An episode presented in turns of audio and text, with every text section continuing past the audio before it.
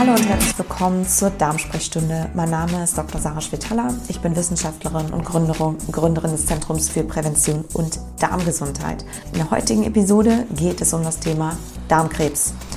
Ein ernstes Gesundheitsproblem mit viel zu wenig Aufmerksamkeit. Und deswegen gibt es jetzt diese Episode, damit wir mehr darüber erfahren und vor allem wissen, wie können wir vorbeugen.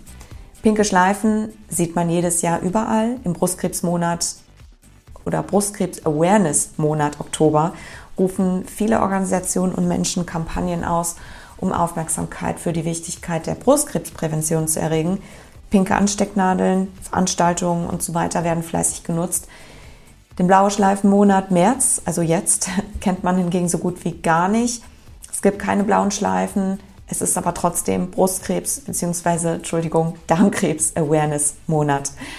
Darmkrebs gehört seit Jahren durchgängig unter die Top 3 der häufigsten Krebsdiagnosen und Todesfälle in Europa und steht dementsprechend Brustkrebs nur wenig nach. Es ist ein ernstes globales Problem auch der öffentlichen Gesundheit. Im Jahr 2020 war Darmkrebs die am dritthäufigsten diagnostizierte Krebserkrankung und die zweithäufigste Ursache für Krebstodesfälle weltweit. Und mit 60.000 Neuerkrankungen und 25.000 Todesfällen ist Darmkrebs jährlich auch nach wie vor eine der häufigsten Krebserkrankungen in Deutschland. Die derzeitigen Inzidenzraten zeigen, dass im Laufe des Lebens eine von 20 Frauen oder einer von 17 Männern eine Darmkrebsdiagnose erhalten wird. Nach der Diagnose leben nach fünf Jahren noch etwas mehr als die Hälfte davon. Die meisten Darmkrebsfälle können wir verhindern. Es geht im Wesentlichen um den Lebensstil. Der World Cancer Research Fund, genau wie die WHO und sämtliche Fachgesellschaften weltweit predigen seit Jahren, dass man mit einem gesunden Lebensstil sein Risiko senken kann. Warum machen das so wenige? Erstens, weil sie wahrscheinlich nicht Bescheid wissen oder nicht ausreichend Bescheid wissen. Und zweitens gibt es natürlich noch andere Faktoren. Einige davon erfährt man hier auch in meinem Buch, das Mikrobiom Komplott.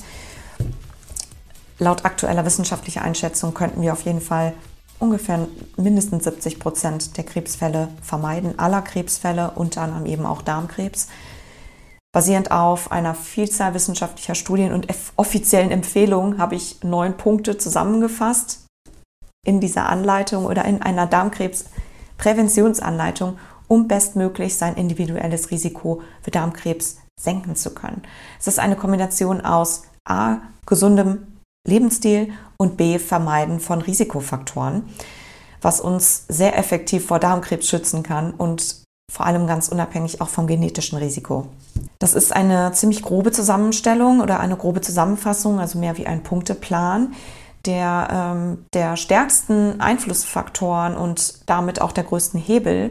Die Liste ist natürlich nicht erschöpfend, also man kann hier noch ganz viele kleine Sachen einfügen, aber es sind, wie gesagt, die wichtigsten Faktoren.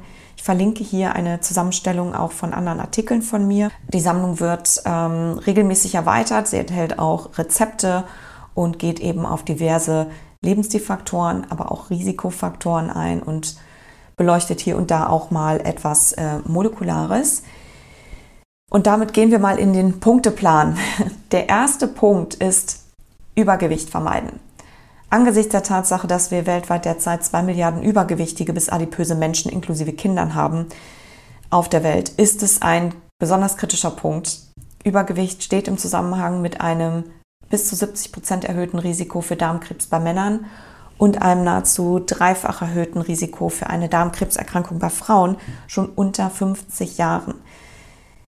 Über Darmkrebs unter 50 oder im jungen Alter habe ich auch einen Artikel geschrieben bzw. eine Podcast-Episode aufgenommen. Die verlinke ich auch und die ist aber auch in diesem Artikelbundle, was ich hier auch verlinken werde. Zweiter Punkt, Thema Bewegung. Zu wenig Bewegung steht laut der Global Burden of Disease Study in den Top 15 der häufigsten Todesursachen weltweit bei Männern und Frauen. Sieben von den Top 10 sind Folgen falscher Ernährung. Mehr dazu auch in meinem Buch Das Mikrobiom Komplott. Da erfährt man sehr viel zu den, insbesondere zu den Risikofaktoren. Da kommen wir dann gleich noch hin. Die Organisationen World Cancer Research Fund und WHO empfehlen 150 Minuten moderate Aktivität sowas wie schnelles Gehen, Wandern, Gärtnern oder 75 Minuten Sport in der Woche. Das ist ein Pensum, was wahrscheinlich jeder schaffen kann. Man muss sich dessen eben nur bewusst sein. Dritter Punkt, ballaststoffreiche Ernährung. Eine aktuelle Studie aus dem Vereinigten Königreich aus dem Jahr 2021 hat analysiert, dass nahezu 60 bis 70 Prozent aller Darmkrebsfälle bei Männern und Frauen durch die Ernährung, ein gesundes Körpergewicht und wenig bis kein Alkohol verhinderbar wären.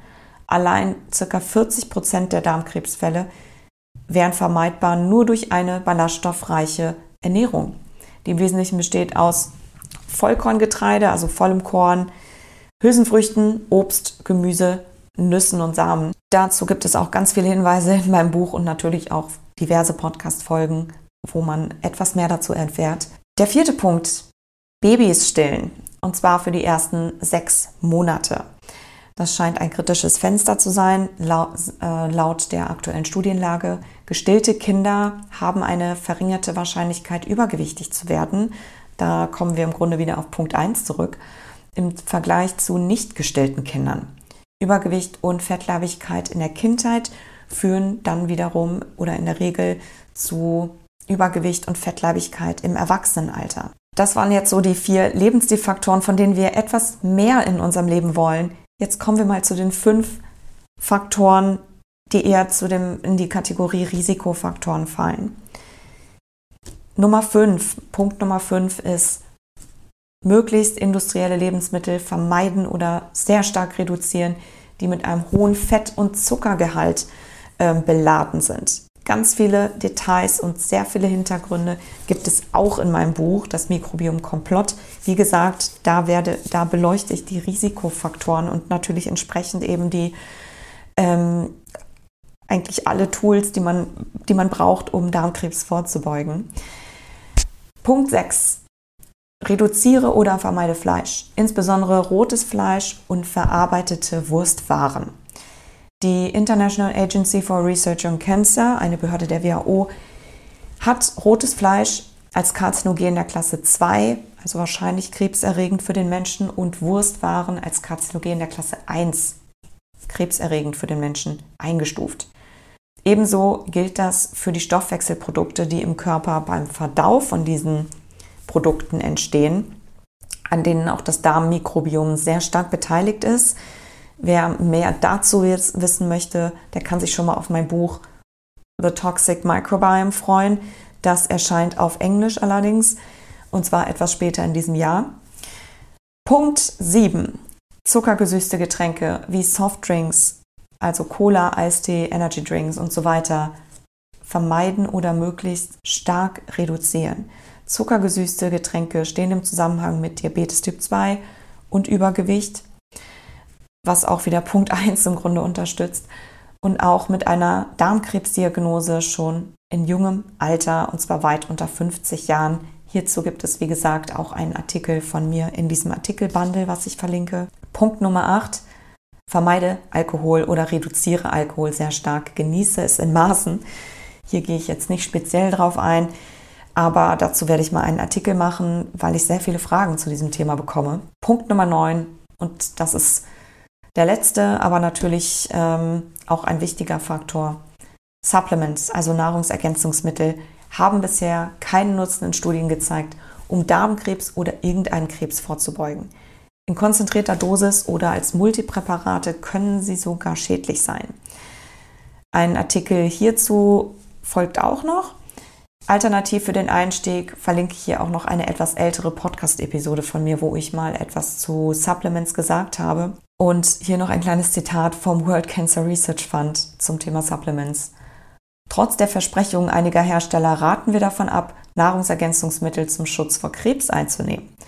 Es gibt deutliche Hinweise darauf, dass einige hochdosierte Nahrungsergänzungsmittel sogar schädlich sein können. Da die Wirkung anderer Nahrungsergänzungsmittel auf das Krebsrisiko unklar ist, sollte man sie am besten nicht zum Schutz vor Krebs einnehmen. Das ist der Neun-Punkte-Plan, den ich äh, zusammengestellt habe. Wie gesagt, die Liste ist nicht erschöpfend. Man kann hier natürlich noch viele weitere Faktoren mit auflisten. Aber wenn man sich hier dran hält oder sich so ein bisschen das als groben Guide nimmt, dann fährt man auf jeden Fall ganz gut. Ich verlinke, wie gesagt, alle Referenzen und auch den Artikel und das Artikelbundle, die Zusammenstellung meiner ähm, Podcast-Episoden und Rezepte hier in den Show Notes. Da könnt ihr gerne mal reinschauen. Und wie gesagt, die Liste wird stetig erweitert. Und in, ja, insofern hoffe ich, dass das ein erste, eine erste Inspiration geliefert hat, um ein genaueres Bild darüber zu bekommen, wie einfach man eigentlich Darmkrebs oder auch insgesamt Darmerkrankungen, Verdauungsstörungen vorbeugen könnte, wenn wir eben nur genauer Bescheid wissen. Und damit schließe ich jetzt die Episode. Ich wünsche euch ein wunderschönes Wochenende und wir hören oder sehen uns bald wieder.